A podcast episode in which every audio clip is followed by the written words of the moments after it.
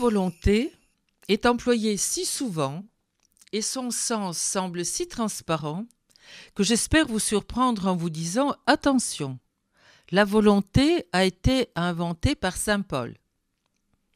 Les philosophes le savent, mais nous ne sommes pas tous philosophes.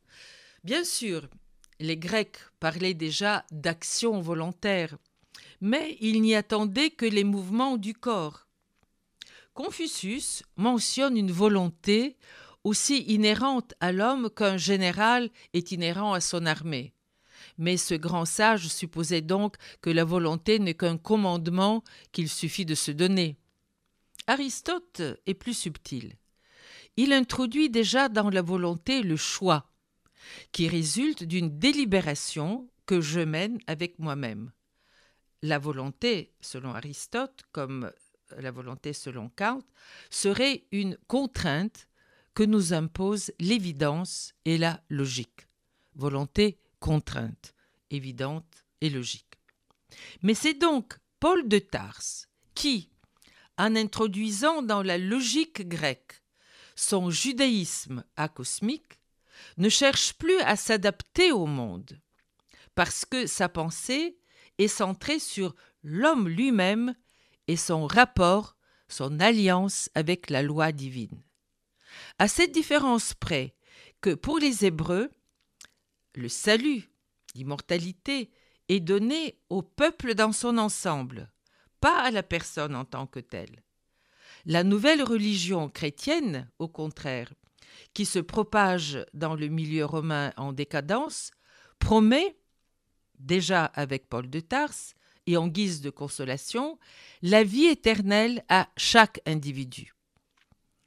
Paul comprend alors que la loi induit une difficulté majeure. Le moi individuel, qu'il s'agit de sauver, auquel il faut donner un salut, une vie éternelle, ce moi individuel se dédouble en une sorte de deux en un. Je veux, mais je ne peux pas.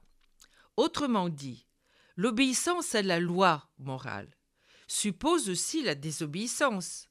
Je peux, mais je peux ne pas. Elle comporte implicitement sa propre négation. Au moment où je peux agir en juste, je m'aperçois que le mal aussi est à ma portée. Dans l'Épître aux Romains, il écrit Car si je veux, je ne le pratique pas, mais ce que je hais, je le fais. En découvrant donc la difficulté d'accompagner la loi, Paul invente l'intimité, la volonté de l'accomplir, cette loi, stimule son contraire, ainsi euh, elle comprend le péché et jamais l'un dans l'autre, l'intimité et cette impossible, insoutenable ambivalence du bien et du péché. Nous voici donc devant la merveille que représente non seulement l'intimité, mais euh, la liberté, c'est-à-dire la lutte intérieure, je veux et je non veux. Le christianisme va développer les trésors de cette conscience pathétique, en attendant la psychanalyse, qui se fait forte de visiter, d'assouplir, de lever les latences négatives de la volonté, toujours piégées par la liberté et par ses risques, auxquels s'ajoutent ceux du désir conscient et inconscient. Anna Arendt a rappelé que Montesquieu et Nietzsche avant Freud ont donné d'autres clés pour déconstruire les impasses de cette volonté piégée piégeante. Montesquieu espère dépasser les ambivalences de la volonté consciente en organisant l'éducation d'une humanité raisonnable et conforme à l'esprit des lois, à l'état de loi. Il pense que la République ou la royauté ou quelque société euh, qui soit raisonnable puisse éduquer des citoyens conformes à l'esprit des lois. Quant à Nietzsche, il ne jugule pas la volonté, il ne l'éduque pas, il la noie dans une révolte dionysiaque.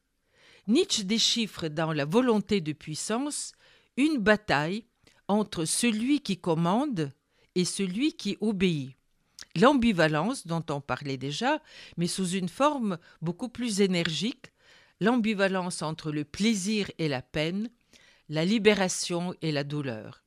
Son gai savoir assimile la volonté à ce qu'il appelle la fureur de la vague, ou encore une belle tumultueuse qui hurle de plaisir et de méchanceté.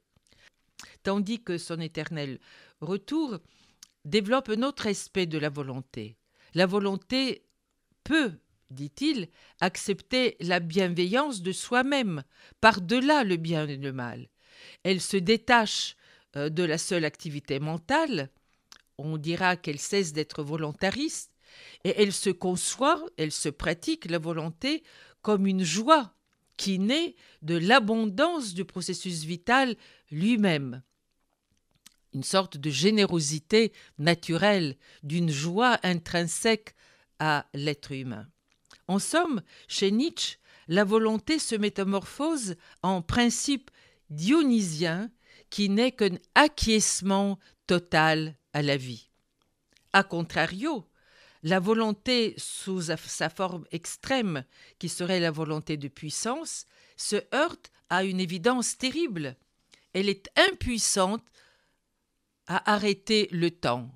Et cette impuissance est source de ressentiment, appétit de vengeance, soif de domination et de pouvoir. Vous êtes condamné à cette volonté de puissance qui est la soif de domination, de pouvoir, une sorte de ressentiment, ou alors il vous reste euh, la joie qui naît de l'abondance du processus vital, l'acquiescement dionysiaque à la vie. Un véritable démantèlement donc de la volonté résulte de la lecture de Nietzsche euh, qui rend cette notion caduque. Pourtant, vous constatez que l'actualité scientifique et politique moderne en reste imprégnée et porte les traces d'un psychologisme vitalise et culpabilisant. N'est-ce pas qu'on entend tous les jours, en longueur de temps, des phrases comme Vous réussissez si vous avez de la volonté, vous êtes un raté si vous n'avez pas de volonté, etc. La psychanalyse, quant à elle, abandonne cette notion au profit du désir et de ses limites, et de ses configurations subtiles dans l'ordre symbolique du langage et du lien à l'autre, en attendant que d'autres concepts nous aident à penser l'humain et le global, il est important d'essayer d'élucider ces vieilles notions et leurs sous-entendus, car cette élucidation nous aide dans l'existence au quotidien. Que voulez-vous d'autre?